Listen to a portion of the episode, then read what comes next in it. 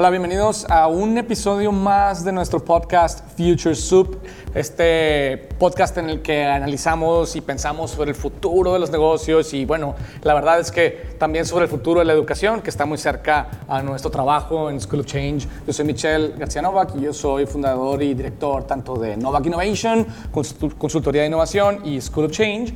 Y el día de hoy tenemos un episodio especial porque una de las cosas que, con las que yo he sufrido, he hecho 16 episodios, de los cuales, pues yo diría, unos 7, 8 han sido con invitados y el resto han sido reflexiones individuales, ha sido que eh, varias cosas. Una, cuando haces un episodio con una persona, pues es más dinámico eh, y, tienes más impacto y yo creo que abres más la mente, pero me he dado cuenta que es más difícil eh, dar un punto de vista. A mí los podcasts, el, el, hostear un podcast me interesa porque no solamente quiero entrevistar gente, sino quiero, quiero hacer un intercambio de ideas. Y creo que muchos podcasts que, que, que utilizan el método de la entrevista terminan en un cuestionario o en una entrevista y, poco se explora. He intentado explorar vía preguntas y, siento que a veces las personas somos un poquito temerosos de, poder especular y de poder usar nuestra creatividad al momento de responder. Entonces, el día de hoy voy a hacer un experimento. ¿no? Tengo una invitada especial, Valentina Zenkel. Eh, que Valentina, eh, bueno, Valentina, ella es psicopedagoga y, bueno, creció en una familia de educadores al igual que yo y, compartimos muchos puntos de vista y valores con respecto a la educación. Eh, Valentina aparte ha estado dirigiendo como General Manager School of Change durante algunos meses. Ahora el negocio familiar de, su familia la llama y la perdemos, pero, pero no perdemos nuestra, el hecho de que somos colegas y nuestra amistad. Entonces, esta es un episodio bittersweet. Entonces, Valentina, si quieres presentarte un poquito más. Bueno, eh, estuve aquí a cargo de School of Change durante nueve meses. Y sí es bittersweet porque digamos que es mi, mi última semana ahorita, pero me ha tocado estar eh, en todas las primeras etapas de, School of Change mientras va madurando y, va creciendo ¿no? como proyecto y, todo lo que vamos, las ideas que vamos haciéndolo realidad poco a poco. Eh, ahorita voy al, negocio familiar, como platica Michelle. Eh, tenemos Panem, Artisan Bakery, y voy a estar encargada de la expansión a Estados Unidos y de la franquicia. Entonces, pues me tengo que mover a eso, pero creo que el intercambiar ideas y el, permanecer con estos debates y discusiones sobre a dónde vamos y, qué nos conforma como seres humanos y, qué es lo que nos va llevando a las conclusiones que tenemos como individuos y como personas y a lo que viene y, cómo nos conformamos como sociedad es muy interesante. Creo que, por lo tanto, estas discusiones no se van a acabar nunca. Exacto. Estas conversaciones son importantes. Bien, entonces entonces, pues voy a, voy a utilizar una metodología nueva que tenía tiempo queriendo eh, utilizar, eh, en, tanto en Nova, que en mi trabajo en general siempre me han gustado los juegos, porque me parecen que, pues, que son una dinámica social interesante y, y, que, y que de alguna forma nos ayuda a pensar de forma diferente y nos fuerza a ser creativos a la hora de responder. Entonces, eh, hoy vamos a utilizar un juego que es muy modular y muy fácil, bueno, creo yo que es muy fácil, que se llama Metagame, ¿no? Es un juego que, que interesantemente se puede jugar de muchas formas sí. eh, y de hecho tan, de tantas que pues yo voy a inventar una en la que lo vamos a hacer el día de hoy y lo vamos a usar como un prompt para discutir y para tener una discusión creativa, interesante alrededor de la educación, el aprendizaje y el futuro. Entonces, este juego consiste de dos tipos de tarjetas. Es un juego que tiene tarjetas que se le llaman opinion cards, que básicamente yo las estoy interpretando como preguntas, Valentina. Entonces voy a, vamos a usar estas, tú y yo, estas preguntas para hacernos preguntas el uno al otro de forma creativa. Eh, la idea es que leamos lo que esta pregunta dice y la interpretemos desde el punto de vista de la educación, el aprendizaje y su futuro. Y luego vamos a entregarnos mutuamente eh, cinco tarjetas que que son básicamente cosas culturales que vamos creativamente a utilizar para responder esta pregunta que nos estamos haciendo. Entonces, la ventaja de esto es que vamos a tener una dinámica más creativa, una dinámica más exploradora, en donde especular pues, va a ser imprescindible. Y aparte, vamos a poder, eh, nos fuerza a intercambiar puntos de vista, porque yo voy a sacar una tarjeta y le voy a dar a Valentina cinco tarjetas para que me responda. Eh, voy a interpretar la pregunta, eh, y ella va a interpretar las tarjetas que le doy para responderme y luego viceversa. Entonces se presta para una dinámica de vaivén en donde, en donde el intercambio de ideas se vuelve forzoso. Así es. ¿Perfecto? ¿Ok? ¿Está lista? Sí. Muy bien. Entonces voy a sacar la primera tarjeta, la voy a interpretar y te voy a dar cinco tarjetas. Si quieres, tómalas de una vez. Para que randomly, son tarjetas random, o sea, no hay ningún orden, para que me pueda responder. Entonces, la tarjeta de pregunta dice, literalmente dice, two words, unintended consequences. Entonces, yo tengo que interpretar esa tarjeta desde un punto de vista de la, de la educación y el aprendizaje. Entonces, yo te preguntaría a ti, ¿cuáles son las mejores formas de tener aprendizajes accidentales? Ok. Unintended consequences, pero en esta perspectiva, con positive consequences. Ok. Entonces, ¿qué, qué tarjetas te tocaron para responderme? Sí, voy a describir las que me tocaron. Eh, la primera es Helvética, que es un font, y dice que so elegant it's almost invisible. Luego dice Dianetics, que es un self-help book, o sea, es un libro de, de autoayuda que, ayuda, que ayudó a framear la cientología. Mm, Eh, Labradoodle, que es la combinación entre un poodle y un labrador, que fue hecho por Genetic Engineering. Jello, gelatina. Y Playboy. Ok. ¿Cuál es la mejor forma de obtener aprendizajes accidentales? No siempre voy a aplicar todas. Sí, de hecho puedes usar un, de hecho puedes usar una o dos o, o inclu- incluso nos ha tocado ejercicios que hicimos antes donde puedes usar todas. Entonces, Sí. ¿cuál es la que te parece adecuada?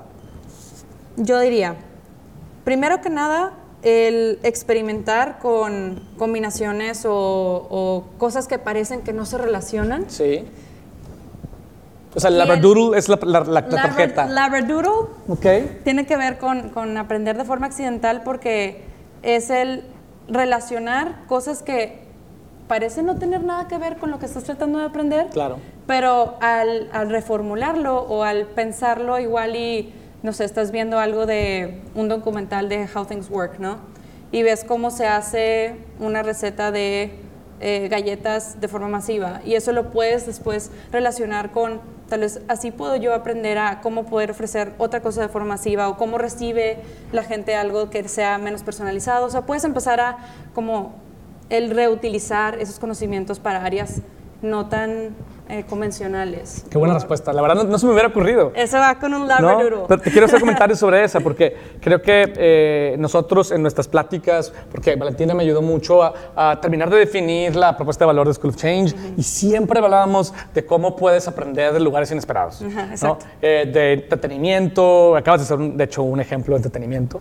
Entonces, me encanta la respuesta de, de un Labradoodle, es una combinación que te puede ayudar a tener aprendizajes que no te imaginabas. Sí. ¿no?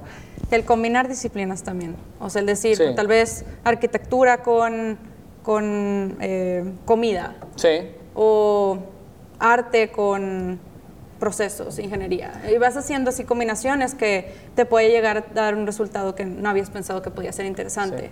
¿Hay alguna, alguna combinación en tu vida que has hecho extraña que te haya llevado a aprendizajes? Y en este caso, en el contexto principalmente, pues a lo mejor lo podemos decir el contexto profesional, pero también puede ser en el contexto personal sin ningún problema. Em, todo el tiempo, todo el tiempo. Eh, pero yo podría decir que una como lógica en mi trayectoria profesional sería, yo soy psicopedagoga, pero nunca pensé que el utilizar esos, ese conocimiento o esa orientación eh, vocacional me ayudaría también a, a manejar proyectos, ¿no? a, a desmenuzar un poquito más las ideas en las que con emprendimi- emprendimiento van de la mano. Sí. O sea, ser, ser psicólogo y pedagogo en una combinación te ayuda también a poder pensar las cosas un poquito más a fondo en cuanto a las personas que están involucradas también. Entonces, Sí. como que pensarías que no tiene nada que ver project management con, con psicología, pero tiene todo que ver. Sí. Es una- Me, me recordaste a... eh, hay una compañía que casi toda la gente que estamos en el, en el mundo de la innovación admiramos, que es IDEO. IDEO es esta compañía que inicia como una compañía de ingenieros, de ingenieros industriales, creo, eh, que eventualmente terminan haciendo innovación y diseño y combinaron cosas accidentalmente. Por ejemplo, este, hay una, una chica psicóloga que se apellida Sultan Fury, se me olvidó ahorita su, su Fulton Suri, de hecho, se me olvidó su, su nombre eh, primar- primario, pero ellos al combinar psicología con diseño, básicamente sentaron las fases de lo que hoy conocemos como Design Thinking. Entonces, me encanta, eh, eh, ese fue el Labradoodle de David Kelly. Ajá. Muy bien. Exacto. Y bueno, rápido, también está relacionado. El Jello, digamos que fue un, un poquito algo que sí, la gente que sabe de lo que está hecho el Jello le sorprende mucho, ¿no? Como que no esperan que puede salir algo tan, un postre tan extraño, que si lo piensas está bastante extraño, la gelatina como un postre, pero que viene de, pues, de huesos, ¿no? Órale, no sabía yo eso. viene de connective tissue. Entonces, creo que también un poquito como el, el- el poder resultar en algo que, que está inesperado de qué está hecho, o sea, el, el poder aprender mm, un poquito más los adentros de un proyecto y que por fuera no parezca qué es lo que está pasando atrás. Digamos que eh, más o menos. Claro, no, pero está bien, o sea, el entender cosas y sus orígenes, como por ejemplo, tú que estudiaste chef un poco también, eh, te ayuda a, a entender que a veces las soluciones están compuestas de lo que menos te imaginas. Ajá, ¿no? exactamente. Uno pensaría que, es- que, que- yo no sé si la granatina tenga huesos o no, pero pensarías que es un polvo que lo compras en la química y que, que básicamente es un aglutinador y nada más. Exacto. ¿no? Sí. Y, el, y creo que en es- estas, eh, Playboy y Helvetica, les voy a relacionar porque eh, la mejor forma de aprender, y lo vemos desde niños, es con entretenimiento. Algo que realmente te, te llame a enfocar tu atención lo más posible. Sí. Y el entretenimiento lo logra eso a la perfección, porque realmente es, es, una, es algo que está captando tu atención en todo momento. Playboy, digamos que es esa combinación también entre cómo, Mm, cómo volver cotidiano o llamar la atención hacia algo que muchas veces se, se pone como detrás de, puertas, está tabú, pero lo hicieron de una forma así como que se vea eh, infantil, amigable, eh, más media, más Muy gentlemanly, ¿no? Ajá. Sí. Y que poco a poco fue llamando para que la gente hable de esto y de, de también cosas que were behind doors, in a way. Muy bien. Y Helvetica, pues es otra vez, so elegant, it's almost invisible, que va relacionado con lo de edutainment, que es cómo puedes mantener learning de una forma que no se siente que estás learning. O sea, que Claro, o está sea- ahí, pero no, no tienes que ir a enfocarte atención, Claro. sino it's effortlessly. Dices tú there. Helvetica, por- por- o, o platícame por qué us- usas Helvetica en ese, en ese ejemplo. Yo creo, quiero saber por qué, pero no estoy seguro. Porque Max Mendinger, aquí dice, que cuando desarrolló la, la font, dice que tenía que ser como con una elegancia, pero que se sintiera que fuera lo suficientemente cotidiana, Ah, te entiendo. que se pudiera O sea, manejar para todas las circunstancias. Claro, y lo logró. O sea, al final es por hoy la, la font elegante cotidiana que todos conocemos. Exacto. ¿no? Exacto. Entonces, ¿cómo, cómo hacemos el aprendizaje algo que por naturaleza a lo mejor es, se, se- se genera en momentos formales, ¿no? como la escuela, y cómo lo llevamos a contextos informales como el entretenimiento? Sí, y ¿no? que esté presente todo el tiempo, ¿no? O sea, no tiene que ser algo como que ahorita me voy a sentar a estudiar, ¿no? Sí. Y es algo de lo que hemos hablado un montón. Y sabes qué? Se me olvidó guardarlo, pero encontré un sponsored link que me salió que, de un MBA que está basado en entretenimiento. Ah, ¿no? Entonces dije, bueno, alguien más lo está haciendo. Sí. Luego lo investigamos y vemos qué más al respecto. Entonces, ahora Valentina se va a vengar de mí. Así es. Entonces, Valentina va a sacar su, una tarjeta que va a interpretar como una pregunta y yo voy a tomar cinco tarjetas para responderle. Ah, está chido. Everybody should have one. Todos deberían tener uno. Ok, ¿cómo lo interpretarías en, en el tema que estamos platicando? ¿Qué es algo que tú haces para tu aprendizaje, para tu learning, que crees que todos deberían de hacer? Ok. Tu Muy mejor bien. práctica. Muy bien. Tengo cinco tarjetas para responderle a Valentina. Uno es uno de los álbums más conocidos de la banda Sex Pistols, Nevermind the Bollocks, la banda de punk de los 70s. Eh, uno de los más famosos Broadway shows, eh, Rent, ¿no? Eh, tengo también uno, un, aconte- un acontecimiento y o película, como yo lo quiero interpretar, que es Titanic. Tengo un cigarros Marlboro. Ok. What the hell. y una que se llama The Treachery, The Treachery of Images. Ah, bueno, es sobre una, la obra de arte de un famoso pintor que es Magritte, que hizo un, fa- un- un famoso libro que, un famoso painting que decía, esto no es una pipa, eh, y básicamente, pues no, porque es un painting. Ajá, exacto. Yes. ¿no? Yes. Entonces, ¿cuál es mi práctica que yo solamente, o sea, que uso para aprender, ¿no? Muy personalizada. Pues, eh, a temor de ser exageradamente literal, eh, creo que, eh, pues, pues, de alguna forma, eh, uso mucho la cultura. Y, y- de hecho, por eso me gusta este juego, porque tiene una connotación altamente cultural. Eh, o cuando digo cultura, es entretenimiento, música y demás. Entonces, eh, pues trato de, de- de- de extrapolar. O sea, a lo mejor tratando de entender lo que está pasando en un lugar, llevarlo a otro. Por ejemplo, hay un, hay un, hay un documental ¿no? que, que yo veía antes en DVD, back when DVDs were a thing, eh, que se llama Punk Attitude. Okay. Y, y- pues, eh, eh, salen, sal- salen muchos personajes que estuvieron involucrados en el nacimiento del punk como, como movimiento musical y en el entendimiento de qué era, ¿no? Entonces, muchas de las cosas que, que, que, que dicen ahí culturalmente a mí me ayudan a entender cómo puedo hacer mejor mi trabajo. Por ejemplo, una de las cosas que, que, con las que he regresado recientemente y voy a hacer un podcast al respecto, esa, yo, yo crecí con una, con una idea idealista de, de la rebeldía, ¿no? Como que la rebeldía siempre me ha atraído, como que la rebeldía siempre la he relacionado yo con cosas cool. Eh, y entonces, hace poco, haciendo un, un poco de investigación, este, eh, aprendí por, por qué la rebeldía era cool, ¿no? y, y cómo este, las personas es- somos, al final, primates y, y somos muy driven por estatus. Ajá. ¿no? El estatus nos empuja a todos. Claro. Y tú y yo, por ejemplo, lo hemos platicado, ¿no? Unos más por más abiertamente y otros no tanto. Ajá. Eh, pero, y hay una razón primal detrás de, de por qué el estatus nos, nos drivea tanto. Y básicamente es porque a, nivel primal, a nivel biológico, entre mejor posicionados estemos en la sociedad, entre más estatus tengamos, más acceso tenemos a posibilidades de alimentarnos y, y de tener acceso a los recursos necesarios para sobrevivir. Y ¿no? reproducirnos. Y reproducirnos, ambas. Entonces, tú- si tú tienes esas dos cosas, entonces, pues puedes sobrevivir. Y, y si bien hoy estamos en un mundo eh, de abundancia, nuestro cerebro evolucionó en un mundo de escasez. Claro. Entonces, el estatus es un driver tan fuerte y tan importante como el driver de comer o reproducirnos o de buscar una pareja.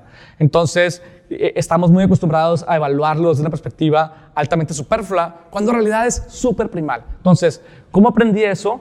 Eh, le- leyendo sobre cosas como, como todo el coolness de, de los 50, 60 y 70, re- esa rebeldía contra el, contra el establecimiento, contra, contra este mundo eh, de consumo masivo eh, y de acceso, ¿sabes?, a la clase media, particularmente en Estados Unidos, eh, se vuelve como el única fuente de obtener estatus y cómo los, tanto la, la gente que, ten- que- que venía de minorías, eh, como raciales o, o- o segregados, empiezan a pelearse contra ese, es- contra The ese mainstream para hacer cool lo contrario, ¿no? Y empezar a diversificar las fuentes de estatus. Y de, de alguna forma, el, el punk attitude y ese tipo de documentales eh, y analizar, por ejemplo, la, la- la historia de bandas como, como Nirvana en los noventas, que básicamente es cuando se acaba la rebeldía cool, y insisto, voy a hacer un podcast al respecto, eh, pues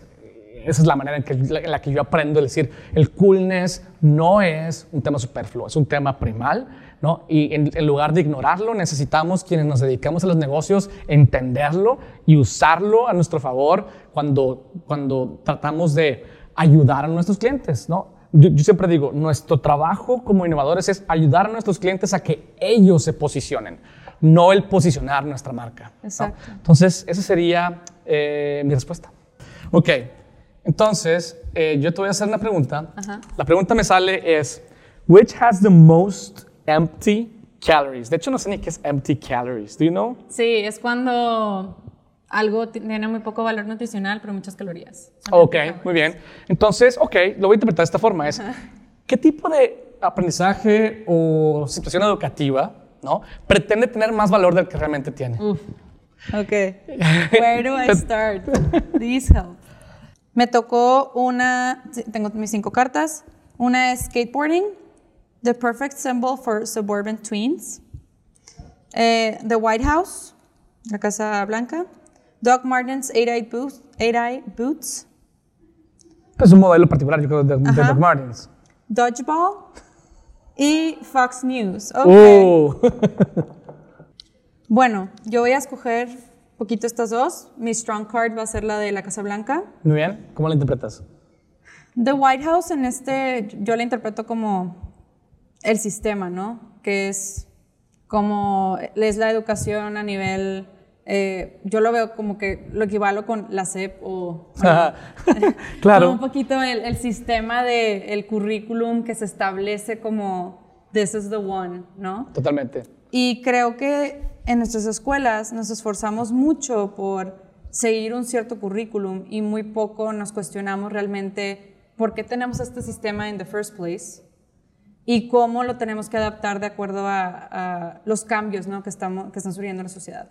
Me tocaron mil materias desde chiquita, que realmente, afortunadamente en mi familia no había mucho, mucho como concordancia con la SEP, pero cuando sí había más como que tienes que seguir el sistema, pues ahí sí es cuando se sentían esos empty calories, ¿no? Esos cursos que son como, los tienes que tomar, aunque no te ayudan absolutamente nada. Claro.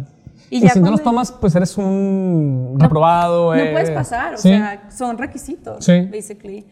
Y entre más vas creciendo, te das cuenta que hay estos empty calories, como que esta. Se espera que hayas comido estas empty calories todo el tiempo. Mientras más vas creciendo, es como que. Oye, hiciste estos cursos, te graduaste, tienes este papel, hiciste esta parte, a ver. Y el proof no es tanto el nutritional value, no es lo que tú realmente tienes que ofrecer, sino si, tienes, si no tienes el papel, no importa qué tan healthy estás. Entonces, Exactamente. o sea, es prácticamente muy poco concern con qué tanto te va a dar nutricionalmente en cuanto al learning, qué tanto le va a dar a tu cerebro, qué tanto te va a amper up, y más bien con qué tanto fuiste de acuerdo al sistema, qué tanto hiciste estos cursos que aparentemente nadie se cuestiona porque a nadie le sirven. Claro. Yo creo que todos estamos de acuerdo que a todo mundo le tocaron esos, esas materias que dices, No, claro, y yo creo que todavía el, el, el qué, tan, qué tan buen profesional eres, o qué tan bien pagado estás, o dónde te contratan y dónde no, eh, depende de que hayas cumplido con los empty calories. y, y yo creo que en general estamos en un momento en el que estamos a punto de darle la vuelta a eso, pero no en la educación primaria, secundaria, sino más bien eh, en la educación adulta es donde, en donde es más fácil hacer ese cambio y creo que habemos ¿no? muchas instituciones o stakeholders tratando de hacer algo al respecto, pero definitivamente el, el valor de los em- empty calories en la educación eh, pues está sobrevaluado. totalmente. Y luego tienes otra respuesta. Pues la de Fox News un poquito como un sidecard porque creo que también estamos en el área de la información, pero estamos un poquito bombardeados por mucha información que no necesariamente nos es útil o no sabemos también qué tan válida es. Sí, como Entonces, post-truth. siento que es como cuando comes que no sabes how healthy it actually is, como que un poquito ese dilema nutricional que tenemos de esto dice que es healthy, pero no estoy seguro. Claro. Creo O sea, que pasa un poquito así con las noticias también o con la información de lo que aprendemos. Claro. O o incluso con el aprendizaje, decir, o sea, pues todo el mundo dice que esto es lo que hay que comer en términos educativos o consumir, pero ¿qué tan nutritivo realmente es? Ajá, ajá. ¿O hasta dónde me contaron una falsa historia mientras yo iba creciendo? Exacto. Como que no sabemos realmente. Y creo que ahorita estamos, hay una abundancia completa de, de información, del lugar donde puedes aprender, pero siento que hay un poquito en todos nosotros ese, ese cuestionamiento de, ¿es this legit? ¿Me va a servir? No. Sí. Y yo creo que a- a- algo que, que- que está pasando también, yo poniendo un post hace poco, es que hemos perdido la fe en el establishment. y, y así como no creemos en las, las fuentes de noticias tradicionales, no creemos en la educación este, tradicional, eh, en las marcas tradicionales, o sea, estamos viviendo un momento donde pues all bets are off y nadie sabe realmente qué onda y, y- y más bien como que tenemos que empezar a desarrollar un criterio propio para identificar cuáles son las calorías valiosas educativamente hablando y cuáles son empty porque, porque estaba escuchando hace poco el podcast que hiciste en Walmart, ¿no? Y es como, pues, las que son para ti, ¿no? En función de lo que tú quieres lograr en la vida y en lo que tú te interesa, eh, Sí. pues entonces creo que no hay, un- no hay un currículum estándar que no tenga empty calories. Sí, sí, totalmente. O sea, puede ser que algo sea empty para ti, pero no es empty para mí, porque para lo que yo sí lo voy a usar, sí me Totalmente. sirve. Exacto. O a lo mejor porque yo tengo algunos huecos que necesito llenar, ¿no? Definitivamente. Muy bien. Yo voy a tomar cinco tarjetas para responder. Uy. ok, la tarjeta dice Evidence that our society is all screwed up. Evidencia Oh que nuestra God. sociedad está hecha un Desastre. Eh, lo voy a reformular, pero no tanto. ¿Cuál es la evidencia de que nuestro sistema educativo está screwed up? Uh, ok, muy bien. Ok, tengo cinco tarjetas para responder. Uno es Xena the Wire Princess, Princess ¿no? que para quien no sepan, pues eh, es una, una serie de fantasía ¿no? de los noventas. Eh, otra respuesta, de hecho, que de hecho nunca la vi, así que creo que no voy a usar esta. Ajá. Eh, any, any Celine Dion song. Ok. ok, muy bien. Yo puedo pensar en por lo menos una. Eh, la Big Mac, Ok. ¿no? Coca-Cola y North Korea. ok, entonces, ¿cómo voy a responder? ¿Cuál es la evidencia más clara de que el sistema educativo tradicional está screwed up? Ok, tengo, voy a usar dos de estas para responder. Y la primera, evidentemente, va a ser North Korea. Ajá. Yo creo que, y lo voy a hacer a nivel país, porque creo que quienes tenemos la oportunidad de estudiar en, en escuelas privadas eh, sufrimos un poco menos. Eh, eh, el- digamos que, eh, qué tan screwed up está el sistema educativo, porque creo que el sistema educativo está screwed up no solamente a nivel enseñanza, sino a nivel político. Claro. ¿no? Creo que, por ejemplo, eh, para mí, una de las cosas que más me duelen de, de una administración como la que estamos viviendo ahora, ¿no? May the fourth T be with you, eh, es que hay una falsa y mala concepción, estoy usando North Korea, obviamente, Sí, sí. de que, de que hay que ayudar a la gente eh, más necesitada. O sea, que hay que darles cosas, ¿no?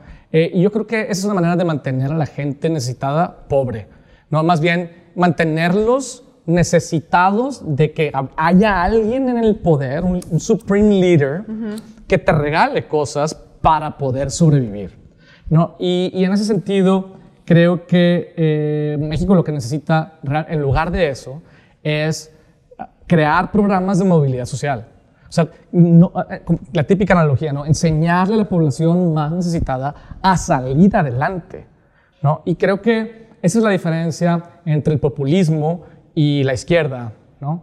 Eh, y yo creo que hay mucha confusión en México. Creo que a nivel, por ejemplo, hace poco discutía eh, con mi suegro, porque mi suegro no, no vive en México, pero yo le digo lo preocupado que estoy por, por, por las señales que veo y, y cómo me digo, chin, o sea, si, si en lugar de, de hacer una, un movimiento tipo Robin Hood, donde veo cómo afecto más a los que tienen para regalarle a los que no tienen, eh, fuera cómo puedo fondear mejores programas. ¿no? Por ejemplo, creo que, que la, eh, la educación pública en México es, es una, es una desgracia. ¿no? Creo que los, los, par- particularmente los sindicatos educativos son como supreme leader y se chupan los recursos eh, de, de pura gente inepta que, que, que no tiene vocación por la, por la educación eh, y que no le regresan nada al país y que, y que son intocables, ¿no? Son como, como si fuera una, que tuvieran una hege- hegemonía, ¿no? Como la de que tienen un- los reyes, este, donde pues naciste en el poder, ¿sabes? Te quedas en el poder y, y, y quien sufre es la población, pero es la excelente oportunidad para manipular a la población, ¿no? ¿Por qué? Porque no los eduques, regálales, ¿no? Entonces, esa sería una de las señales de que, de que para mí el sistema educativo está screwed up y te voy a dar la oportunidad de que me des tu punto de vista. Creo que también está complicado porque si lo piensas, si, imagínate que te tocara a ti reformular el programa educativo del gobierno, ¿no? A, Sí. a nivel país. Como que a veces me lo, he, me lo he cuestionado, ¿qué haría yo? Digo, híjole, es que creo que tiene que empezar por un, ¿cómo va a funcionar esto a nivel macro in the first place? O sea, primero tienes que saber muy bien, empezando por, no sé, un, un pedazo pequeño, ¿no? Que digas, porque si piensas a nivel país se vuelve muy complicado. Tienes que pensar en un pedazo pequeño, digamos, un pedazo, un área definida de Monterrey. Sí. Que digas, ok, aquí, si yo quiero desarrollar esta área, ¿qué haría? Claro. que digamos que ya tienes tu escuela ahí y piensas, ok, digamos que yo ya tengo como mi distrito, ¿qué es lo que yo necesito que haya presente para que... Para que salga adelante. Ajá. Y ahora ya que ya tienes tu plan de cómo va a funcionar esto, a nivel de cómo se va a mover la gente, a dónde, qué es lo que necesitan para vivir, qué es lo que necesitan para vivir mejor, ahora sí, ¿qué participantes necesito para que eso salga? Es como Sí. cualquier project management, ¿no? Primero tienes que saber a dónde vas a caminar, luego tienes que saber qué, qué- cuáles son los ingredientes que necesitas para caminar en esa dirección. Y luego ya que tienes como ese, ese diferentes roles, ahora, ¿quiénes necesito formar o quiénes necesito traer para que eso funcione como un equipo, ¿no? Al final de cuentas tiene que acabar siendo eso en un país, o sea, que cada, que haya, que esté muy bien pensado a dónde vamos y a quiénes necesito. Porque ahorita también piensas, híjole, los, los, eh, la educación que les doy es para más profesiones o es para más trades, ¿cómo se- eh, Sin más. eh, Oficios. ah, oficios, sí. O más hacia problem solving independientemente de lo que hagan todos los alumnos o más hacia eh, doers, más hacia thinkers, qué proporción necesito. O sea, creo que tienes que pensar primero en todo eso y luego ahora sí, pero todo eso no está pensado y creo que desde ahí viene el problema, Claro. que no sabemos a dónde estamos caminando. Y creo que más bien no nos importa. Ajá. Entonces acaba siendo un, pues lo- la salida fácil es, pues, no sé, no- mira, en lugar de resolver todo eso, pues dale lo que necesitan y Sí. walk Y- y- away. Y, y- y es, es la salida fácil porque es la salida que te da como un aliciente en el corto plazo sin resolver problemas de largo plazo. Exacto, Sí. exacto. Exactamente. ¿Y qué tiene que ver Celine Dion? Ah, bueno, Celine Dion es mi segunda tarjeta con la que voy a responder el cuál es la evidencia de que el sistema educativo está podrido. Y yo creo que es, para mí Celine Dion es una basura. Entonces, por eso. Quiero decir es que cuando yo crecí en los 90, ¿se cuenta? yo en los 90 fue mi década, o sea, pasé de tener 15 a tener 25, ¿no? Ajá. En el 90 al 2000. Sí. Eh, y entonces por ahí de mediados de los 90, ¿mande? Tu coming of Fue mi age. coming of age decade. Entonces, a mí me pesaba uh, horriblemente en, en términos de cultura popular que Celine Dion nunca me cayó bien ni, ni la odiaba, pero que de repente todo lo que oías era la música de la película Titanic, ¿no? Y, y para mí era como, ¿cómo es posible que consumamos esta basura? ¿No? ¿Cómo todo el mundo consumimos cosas sin Hypnotized. sin pensar, que no, neta no tiene, no tiene calidad musical, no tiene nada. O sea, lo único que tiene es que es una morra que echa un grito bien largo y porque ella tiene una gran voz. Y that's it. Es bubblegum pop. Entonces siento que en las escuelas eso es lo que nos empujan. ¿no? Y tiene que ver con lo que tú dijiste. O sea, en lugar de empujarnos lo que necesitamos, es se empuja como el venir, ¿lo ¿sabes? Como la- Sí. lo que está en la superficie eh, y, y no hay profundidad y- y- y no hay como, a lo mejor tú vibras con Celine Dion, espero que no, eh, pero yo no, entonces, ¿cómo puedo personalizar el currículum un poco, ¿no? A mis intereses basado, yo creo que el- la, la solución no es ni tan custom como, como, como idealmente tú lo planteas, ni tan genérico como es, sino a lo mejor tener una serie de estructuras genéricas donde, donde, hay, donde hay posibilidades de customizar dependiendo de qué me gusta, qué no me gusta, eh, etcétera. ¿no? Sí. ¿Qué Y tú piensas que- de Celine creo Dion? que todo viene. ¿Qué piensas tú de Celine Dion? Yo creo que es un poquito como, como que esa hipnosis, ¿no? Con, con what looks nice o lo que todo mundo sigue, en lugar de realmente cuestionarnos, y eso también lo ligo con lo que decíamos ahorita, ¿no? De, pues a final de cuentas no podemos tener un plan perfecto porque no sabemos muy bien hacia dónde va esto. Pero es lo que decías de los maestros, ¿no? Si imagínate que ahorita cambiaras a todos sus maestros por gente que igual y no lo tiene todo figured out, igual y no hay un plan, pero mínimo es gente con ganas, Totalmente. que quiere, que llega al salón y dice, esta es la futura población de México. O sea, estas son pequeñas personas que van a crecer y van a ser adultos, que van a tomar decisiones y que tienen una vida y que van a tener familias. Y con solo, con que hubiera tan solo ese cambio, Cambia todo. yo creo que ni siquiera tienes que tener el plan perfecto. Totalmente. O sea, es salir del, del, del grito sweet de, de esa hipnosis y revelarse un poquito más hacia un poquito más de incertidumbre, tal vez. Y sí, pues echarte el, el trago amargo de no, no estaría fácil hacer eso. No. No, pero sí creo que el. O sea, avanzamos muchísimo si, si por lo menos hubiera gente con vocación, con entrega. Y no digo que no los haya en la educación pública, pero, pero son la gran, gran excepción a la norma. Son la minoría. Son la gran minoría. Eh, y si hubiera gente, como tú bien dices, con, con, con vocación, con interés y con entrega, eh, el currículum es lo de, casi lo de menos. ¿no? Muy bien, perfecto. Una más. Fue yo, ¿verdad? Sí, esto. Ok, vamos por una pregunta más. La pregunta, así, la tarjeta dice, which is a better tool for dictators? Oh. Ok, hablando de educación. Entonces, digamos, li- literalmente es, ¿cuál es la mejor herramienta que puede usar un dictador? Y voy a ponerle slash maestro. No, que, ay, Dios. ok. Entonces, ¿cuáles son las mejores herramientas que hacen de un maestro un dictador? Mis tarjetas son Dungeons and Dragons, el juego. Hungry Hungry Hippos, otro juego. Moby Dick, el libro. Gone with the Wind, el libro o la película. Y The Brady Bunch. Dice, este Gone with the Wind tiene la regla de que no puedes usar la frase de not giving a damn como Como Pauta. parte de la respuesta. Ajá. Voy a escoger la de Hungry Hungry Hippos y The Brady Bunch. Explícalo, porque, por ejemplo, Hungry Hungry Hippos es un juego que yo no conozco. Hungry Hippos es eh, un juego que es, son cuatro personas, cada uno tiene su hippo y ponen unas pelotitas en medio que están como brincando y tienes que estarle moviendo a tu hippo para que coma la mayor cantidad de pelotitas posibles para tú ganar. Para quedar la boca. El que haya comido más pelotitas ganó. Ok, muy bien. Y The Brady Bunch, para quienes no lo conocen, er- es un sitcom de como la familia estadounidense típica. De los 70s. De los 70s.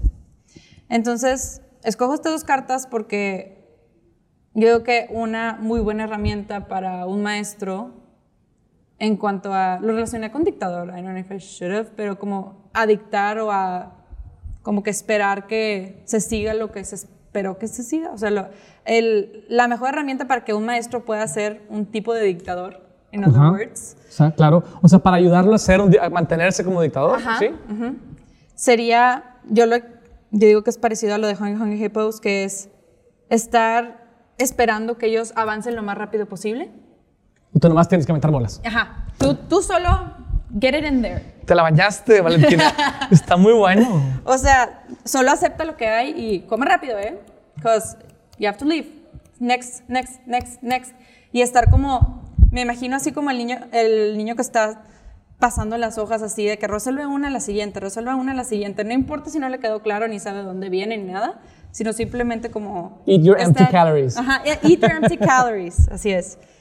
Y, y creo que eso pasa también después, cuando, cuando crecemos, el estar como hurrying through life, independientemente de si estás leveling up, o sea, si estás creciendo como, como profesionista o como empresa, sino que solo estás como que siguiendo el ritmo de las cosas, en lugar de reformularlo y pensar, a ver, ¿por, por qué estoy haciendo esto? ¿Por qué le estoy picando tanto el hip hop, no?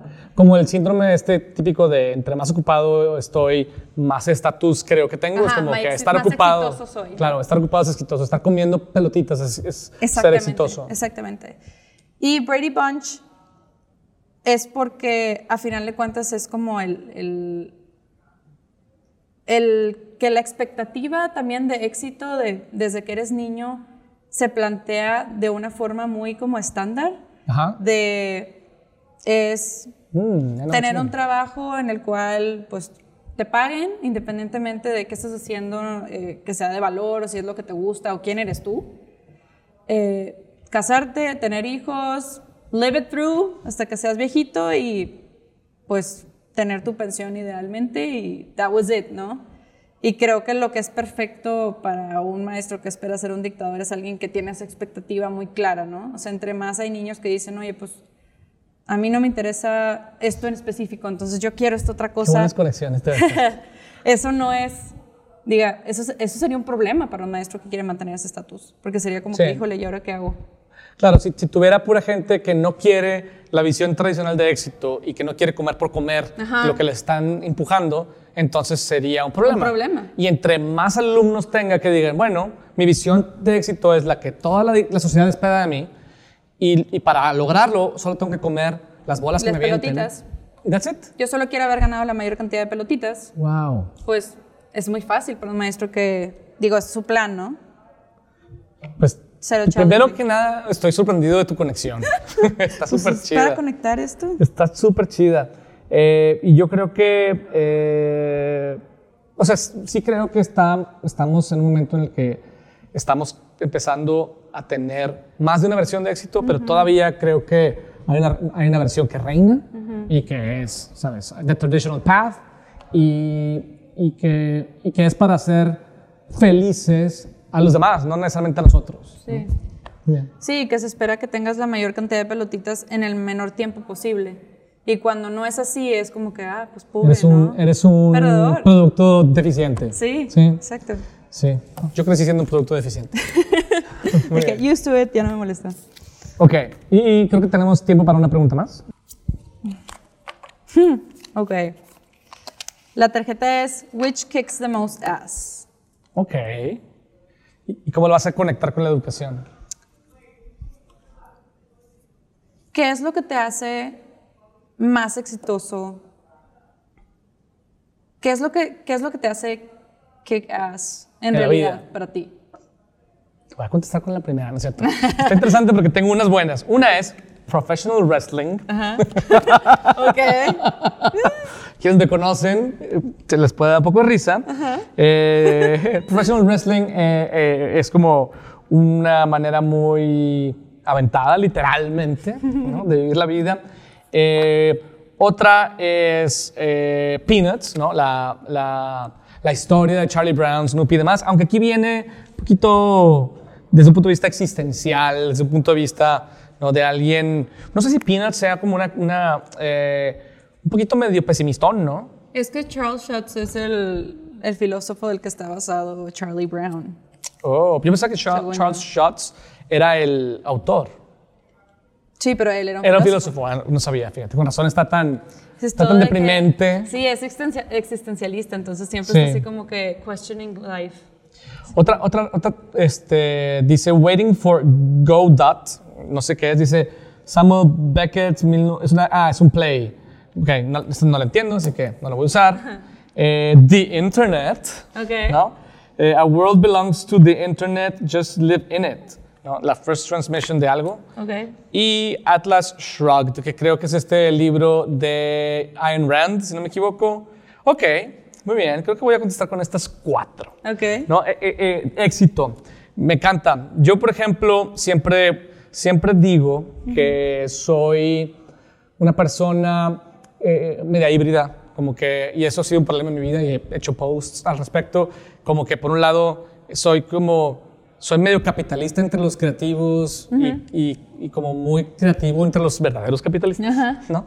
Eh, entonces voy a usar primero Atlas Shrugged, y no necesariamente el libro de Ayn Rand, pero Ayn Rand es una autora eh, del siglo XX que escribió tanto ficción como, como reflexiones filosóficas y como que se distingue por ser, por tener una posición política como de, de derecha, pero no, ton- no, tan, no tan autocrática, ¿no? O sea, eh, digamos que no es como republicano, sino como, como yo diría, es como ser eh, socialmente, socialmente de izquierda, pero eh, económicamente de derecha, Ok. ¿no? Entonces creo que ese es un poco lo que yo soy y, y creo que es, mi, es un poco mi, mi, mi, mm, mi bendición y mi debilidad, porque creo que por un lado tengo un lado muy humano y eso me hace ser menos peor, ¿no? Y por otro lado tengo un lado muy ambicioso y eso me da ventajas, pero también me hace ser una persona un poquito a veces brusca, ¿no? En mi vida. Entonces creo que esa combinación me ayuda a tratar de ser una persona que sale adelante sin olvidarse tanto de, de que hay de, de, no pisar, ¿no? Y de no empujar muy fuerte, ¿no? Aunque lo hago, pero luego me disculpo, Sí. ¿no? Eh, entonces creo que esa es una manera en la que yo interpretaría particularmente a Ayn Rand más que, más que el libro de, de Atlas Shrugged. Ajá. Luego, creo que atado con eso, pues mi ambición eh, y mis ganas de salir adelante me llevan a ser como un professional wrestler. Lo que quiere decir es que pues soy aventado y, y- y No. sie- y siempre digo eh, que me gusta el grow, o sea, grow by getting into trouble. O sea, entonces... That's true. No solo lo dices, sí lo Exacto. haces. Entonces, y bueno, y luego lo sufren también ellos, evidentemente. La gente que, que, que- de alguna forma es parte de las cosas que hacemos juntos. Y, y no solamente es eso, sino que también yo espero que la gente que trabaja conmigo le entre, ¿no? Es, es tag team, ¿no? Y este, los rudos contra los encapuchados o yo qué sé. Y that's how I see life, ¿no? Entonces, yo cuando llego a mi casa, eh, yo llego a la guerra. Entonces, espero que Nadine entienda que yo vengo hecho trizas, ¿no?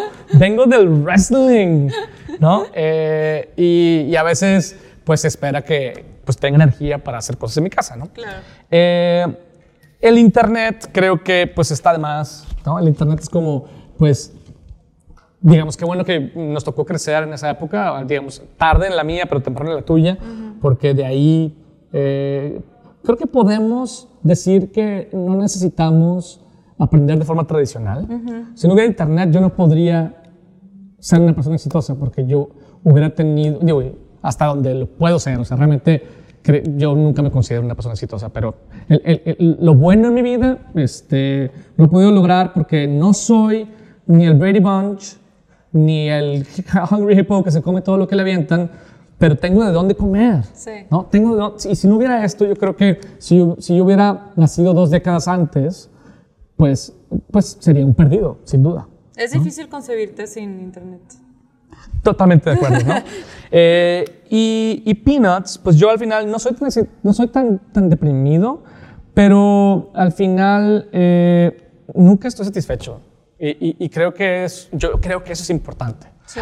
Creo que quien está satisfecho eh, cae en, en, en entropía muy rápido. Sí. ¿no? Lo malo también de no estar satisfecho es que no valoras lo que has logrado y a veces, y a veces tampoco externas el valor de lo que la gente que trabaja contigo logra y, y- y- y pareciera que acaba siendo medio como agradecido, ¿no? Eh, y yo me mido a mí mismo bajo los mismos estándares que mido a la gente que, que trabaja conmigo. Entonces, pues creo que esa sería mi respuesta. Eh, Aquí sí me bajé todos los chones. Muy bien. ¿Nos echamos una más? ¿Una más? Ok. Te hago yo a ti, ¿verdad? Creo. Tú a mí. Ok. Muy bien. Ok. La, pre- la- la pregunta dice, which speaks universally to everyone? ¿Qué es lo que le habla? ¿Cuál es el lenguaje universal que, de tal suerte que pueda incluir a todo mundo?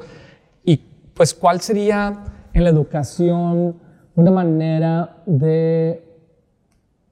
Si bien, fíjate, si bien, como te decía hace rato, si bien creo que la educación tiene que ser personalizable, Ajá. También creo que debe tener como una- un- un fundamento universal para todos. Eh, y esa sería mi thread. pregunta, ¿no? Ok. En lo que la sacas, yo ves que hay un ¿Cuál modelo... es ese common thread? Exactamente. O sea, ¿Cuál es el common thread que do- todos debemos tener, aun y cuando cada uno de nosotros pues tengamos nuestro, nuestro tema de profundización y especialización? Sí. Bueno, me tocó knitting. ¿Eh? Ok. Chistoso hablando de common threads. Eh, Disneyland. Monopoly. Spam. Spam es un pre-cooked meat product in a can. Según yo, esto fue hecho para marineros y así. Y West Side Story, el Broadway hit. Yo creo que escogería Dudo que voy a encontrar otra persona con la que juegue este juego también como contigo. Me encanta hacer de qué conexiones. Em, para mí el common thread tiene que ser algo que nos caracteriza como seres humanos, ¿no? Porque es lo único que realmente tenemos en común. Muy bien. Somos seres humanos, somos la misma especie, somos seres sociales, somos, nuestro cerebro funciona de forma parecida y por lo tanto, West Side Story, por lo que yo lo conecto, es, a final de cuentas, aunque el aprendizaje es individual, es difícil distinguir si pudiéramos, o sea, qué, qué, tan individual realmente es, porque a final de cuentas todo se conecta, o sea, todos aprendemos mucho por conclusiones que, a las que llegamos por medio de los demás. En grupos, estás llegando a una conclusión, sí, individual, pero es producto de lo que está pasando a tu alrededor y ese input. Creo Para quienes no conozcan eh, la ah. historia de West Side Story, digo, yo, yo se la conozco, de hecho me tocó bailar en una en Lodem cuando era chiquito, oh. en una versión regiomontana de West Side Story. Ajá. West Side Story es una historia parecida como a Romeo y Juliet, un poquito en cuanto que son dos gangs que están como enfrentándose todo el tiempo y que a final de cuentas como empieza a haber esos intertwinings. Los Jets, ¿y cuál era la otra? No me acuerdo, no importa, son dos gangs. Ajá, son dos gangs que se empiezan a, como que primero creen que son muy diferentes y poco a poco se dan cuenta como que se rigen por lo mismo. Entonces creo que va un poquito por ahí, ¿no? Que, que socialmente siempre pensamos que somos, creo que todos, hasta siempre he querido pensar que todos creemos que somos misfits. Creo que deep down, deep down, hay ciertos, como que el pensar que el mundo es como un videojuego, que así lo pensaba yo de chica, en el cual yo soy la única participante y los demás son unos monitos que se mueven por ahí. Pero yo, yo siempre sentí que era la única que tenía como que esos inner dwellings, ¿no? Como que mi questioning y que los demás solo, y Ajá, y que los demás solo estaban ahí como que medio artificialmente, ¿no? Pero cada vez me doy más cuenta que así como y está, está bien tripiado eso, que así como yo veo el mundo y así como, como yo estoy manejando mi cuerpo y como sale esta voz de mí y como los demás me ven, así todos los demás también, está extraño. O sea, no hay una sola realidad. Ajá. Y todos somos más parecidos de lo que creemos en eso. Creo que solamente hay diferentes conclusiones de cómo lidiamos con ello. O sea, hay personas que decimos, híjole, pues si a mí lo que me trae felicidad es ser aceptado por los grupos, que creo que eso a todos nos hace más felices por especie. Sin duda. Unos llegamos a la conclusión de, de que siendo un poquito más como democrático me hace sentir que me acoplo más fácilmente y que accediendo y reproduciendo eh, comportamientos sociales que, que, veo que los demás son exitosos haciéndolos me va mejor. Y otros que dicen, oye, como quiera no me sale eso, entonces, why not buscar un grupo que vaya más de acuerdo conmigo y donde yo me sienta más yo, pero al mismo tiempo parte del grupo. O sea, todos queremos pertenecer, eso es común entre todos. Sí. Entonces creo que para el aprendizaje, el, lo que ya realmente ayude más como a, en aprendizaje en grupos, que ayude a llegar a conclusiones en conjunto, creo que eso a todo mundo le funciona. Nada más que es difícil manejarlo a veces. Claro, es más fácil decir, nada más... Hazlo tuyo. Eh, eh, exactamente. Eh, Disneyland va un poquito por el lado de lo que habíamos visto en entretenimiento, que al final de cuentas todo lo que es como medio mágico y que siente que aparece ahí y que, y que es algo que tenemos que medio descifrar, pero al mismo tiempo aceptar, eh, eso es atractivo para todos. Y creo que para que, otra vez, para que el aprendizaje sea efectivo, tiene que captar tu atención, por lo tanto tiene que ser atractivo. Tiene que ser mágico. Se tiene que sentir mágico, para que realmente quieras saber después qué es lo que lo hace, qué es lo que, qué es lo, qué es qué está detrás de la magia, ¿no? que es esa curiosidad. Luego, Monopoly, digamos que también un poquito ese, lo que decías tú antes, ¿no? De el deseo de, de dominar, el deseo de, de, avanzar y de destacarte sobre los demás, porque creo que somos una especie muy extraña, porque por un lado queremos pertenecer a los grupos, pero también queremos resaltar en el grupo y ser especial, no queremos ser uno del montón. Y a lo mejor ese es nuestro reto existencial. Sí, claro, porque es, oye, quiero pertenecer, me quiero sentir aceptado, pero I want to be special. Quiero ser admirado quiero ser alguien importante, quiero que me lloren, quiero que me quieran, quiero que... Entonces, Monopoly puede ser también, creo que solo ser parte de un grupo y, que, que, eso también se da mucho en las comunas, ¿no? Que como que se siente que nadie realmente tiene una identidad porque se promueve mucho el lado social, pero falta un poquito como esa competencia, ¿no? El, el drive de, de quiero destacar. Y bueno, knitting es un poquito como ese common thread de cómo ir hilando todos los puntos, cómo ir hilando lo social, con lo competitivo, con lo, con lo atractivo. Creo que ese es el reto que tienen las escuelas. Qué cool. Wow. O sea, y ¿cómo, evitar cómo, spam. Cómo, cómo, evitar spam. evitar la basura, La que está basura. empaquetada, fácil de consumir. Oye. y mejor buscar una dinámica Yo te que pensar que a lo mejor nuestro principio de spam en internet está derivado de spam. No lo había pensado, fíjate. Pero it makes perfect sense. No sé, eh, basura. Oye, sí, te la bañaste, me encantó cómo, cómo juntaste en la de knitting con el, Estos el- tres el- el elementos, juntar la, la magia con las ganas de sobresalir y con las ganas de pertenecer. Y cómo creo que muchos de los problemas que tenemos socialmente son esa tensión entre, entre a veces eh, para sobresalir creemos que tenemos que ser completamente individualistas y olvidarnos de pertenecer. Eh, y creo que eso, por ejemplo, le pasa a ciertas culturas eh, occidentales. Y creo que en países en desarrollo, al contrario, hace cuenta que lo único que nos importa es pertenecer y a, y a nadie le importa sobresalir y eso hace que nos falte drive, que nos falten ganas de desarrollarnos y nos conformamos con, con extender la mano y comer lo que haya, las pelotas que estén al, al alcance. Pero si te fijas en los niños, los niños, si los dejas ser, hacen esto solos. Lord of Flies. Sí, o sea, si te fijas, siempre están creando magia, Sí, cierto. siempre están curiosos y buscando como que el elemento de imaginación, creatividad, construir cosas, hacer juegos. Eso es esta parte. Siempre están medio compitiendo slash jugando. Siempre están como viendo, a ver, tú vas allá y ahora yo primero y tal. O sea, están haciendo esta dinámica. Estos son los juegos. Es cierto. Y luego esto, que es los sociales, son raros y pocos los niños que todo el tiempo quieren estar solos jugando. O sea, creo que el perfecto balance entre el niño que quiere estar jugando solo, y creo que se da mucho, no tiene nada de malo, pero creo que también muy seguido es como ese coming together para resolver cosas, mientras que, que cada quien también vaya descubriendo su papel en la dinámica de juegos. Sí. ¿Te ha tocado ir a un de los que son como puzzles, tipo enigma? ¿Te ha tocado ir? Eh, son unos como cuartos que tienes que salir del cuarto resolviendo como un enigma, un puzzle. Ah, y hay ya, pistas. escuchado. Como Clue, hace cuenta. Ajá.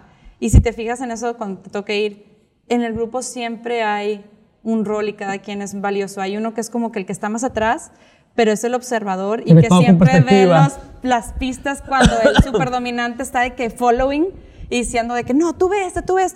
Y siempre está el calladito atrás que es de que, oigan, ¿ya vieron esta cosa de...? ¿Sabes? Cada quien tiene su rol. Buen punto. Y creo que eso es importante, el poder descubrir el rol en lugar de todos querer ser como el, el leader, ¿no? No necesariamente. No, y aparte es, es hipercontextual. O sea, eh, nadie es líder en todo. Ajá. Cada quien es líder del- en lo que es bueno. O sea, hay gente que es líder socialmente, hay gente que es líder en el trabajo, hay gente que es líder en la familia. I agree. Eh, y, y al menos en mi opinión, es más, es más, será porque no soy líder más que en el trabajo. Eh, creo que puede ser muy malo querer ser líder en todos los contextos Es que es vida, sin imposible. permiso. Es imposible porque el líder tiene que ser el que, digamos, el que los demás lo quieren seguir. Sí. Y para eso tienes que demostrar un cierto expertise. Y es imposible que seas que hagas expertise en todo. Creo que a ti como líder también te ha tocado de repente seguir el liderazgo de alguien más en tu equipo, ¿no? Que tú Sin dices, duda. "Oye, fíjate en esto, yo no soy, o sea, voy a seguir lo que tú dices. Claro. Estás claro. cediendo el liderazgo a alguien más. O sea, creo que es imposible poder ser el líder en todo porque we can't be good at everything. Sí.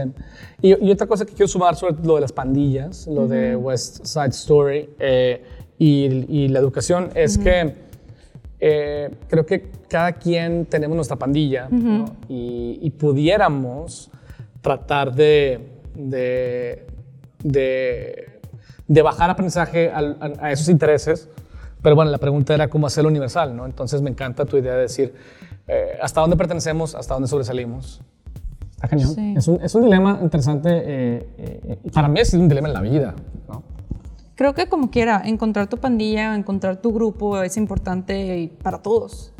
Sí. Porque eso es lo que realmente ayuda a que los equipos, y cualquier tipo de equipo, ¿no? No tiene que ser equipo de trabajo, puede ser una familia, es un equipo. Sí. El encontrar tu, your tribe, como se dice ahorita, es importante para que funcione y toda esta dinámica se knits together. Muy bien. Pues muchas gracias, Valentina, por, por tu valentía ¿no? de jugar este juego conmigo. Eh, me, me encantó, la verdad. Creo que hiciste tremendas conexiones y algunas de ellas me las llevo así de primera de, de mente, así como la educación no debe ser acerca de comer todas las pelotas que te tiran, ¿no? Ni- y el éxito no debe ser el seguir el camino marcado por la sociedad nada más. Eh, y, y- y, eh, el- lo que es universal a todas las personas es el, el tejer la magia con el, sobresalir y la necesidad de pertenecer. Sí. ¿no? Y cómo la educación debe- debiera de tener esos tres pilares y hoy por hoy los ignora. Muy bien. Sí. Pues muchas gracias por tu pu- pues por participar en esta edición especial de nuestro podcast Future Soup, por aventarte a conectar ideas no conectadas. A Este, tu mundo digital. eh, Siempre te veo que estás en tu mundo digital y yo estoy allá behind the scenes caminando. Pero ya me tocó estar en el mundo digital. tú te de costas en el mundo digital, ¿no? Y, y nada, y agradecerte, ¿no? El, el trabajo que hemos hecho juntos, la verdad, ha sido muy valioso para, para nosotros. Y seguiremos siendo amigos y seguiremos conectados. Un gusto haber sido parte de tu pandilla. Thank you.